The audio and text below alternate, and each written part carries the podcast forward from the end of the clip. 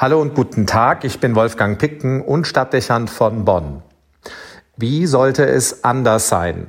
Als Pfarrer der Münsterbasilika St. Martin in Bonn und als Rheinländer steht für mich heute der heilige Martin im Mittelpunkt.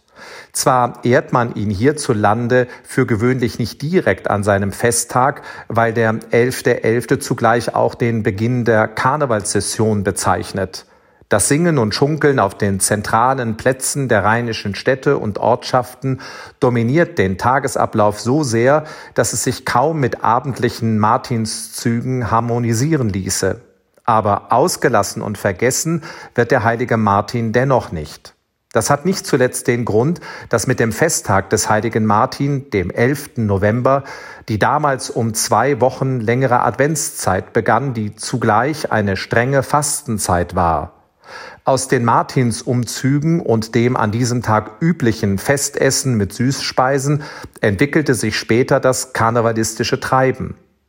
Vielleicht könnte man sagen, dass sich daraus besonders in den karnevalistischen Hochburgen die selbstverständliche Verpflichtung ergab, das Gedächtnis an den heiligen Martin zu bewahren und zu pflegen, wenn auch oft nicht an dem Tag selbst. In diesem Jahr treffen nun beide Traditionen, den Karneval und die Martinszüge, das gleiche Schicksal. Die Corona-Krise verhindert Feierlichkeiten und Zusammenkünfte im öffentlichen Raum. Der Straßenkarneval entfällt ersatzlos, während für die Martinstradition nach Alternativen gesucht und für sie unterschiedliche Lösungen gefunden wurden. In vielen Schulen und Kindergärten kommt der heilige Martin in Gestalt des Soldaten oder des Bischofs in Gruppen und Klassen. In manchen Städten, so auch in Bonn, werden heute um 18 Uhr Kinder und Familien mit Laternen in Fenstern und Hauseingängen stehen und Martinslieder singen, bevor dann alle Kirchenglocken der Stadt ein Festgeläut beginnen. Ein besonderes Zeichen.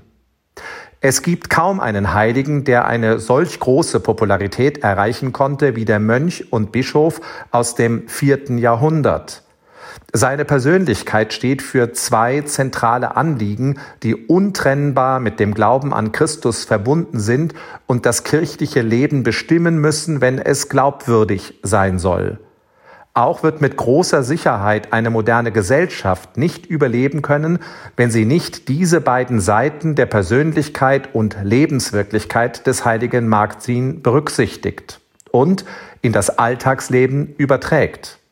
Das gilt, und das macht den heiligen Martin geradezu zu einer prophetischen Gestalt, besonders im Kontext der Corona-Krise und der mit ihr einhergehenden Veränderungen.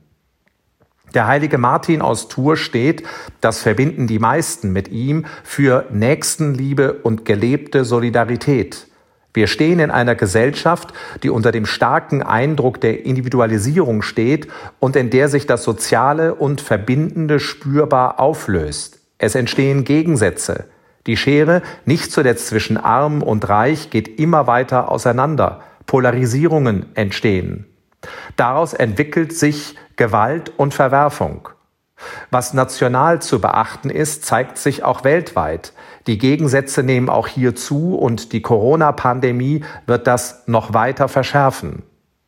Dass diese Entwicklung auf Dauer nicht zu guten Ergebnissen führen kann, viele Menschen nachhaltig und unveränderbar im Elend festsetzt und daraus gefährliche Konfliktlagen entstehen können, ist evident.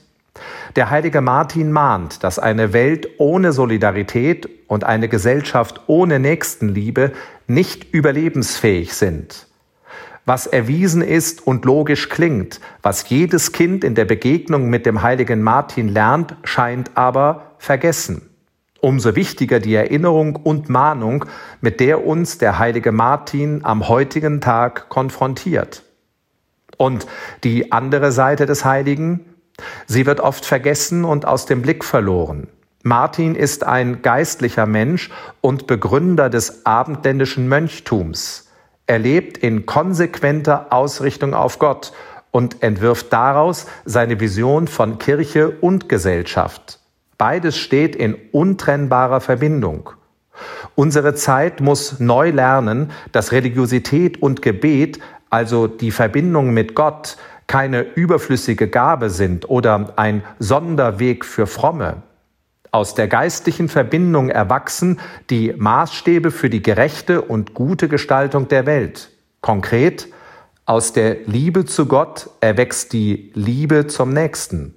Auch daran erinnert der heilige Martin mit hoher Aktualität.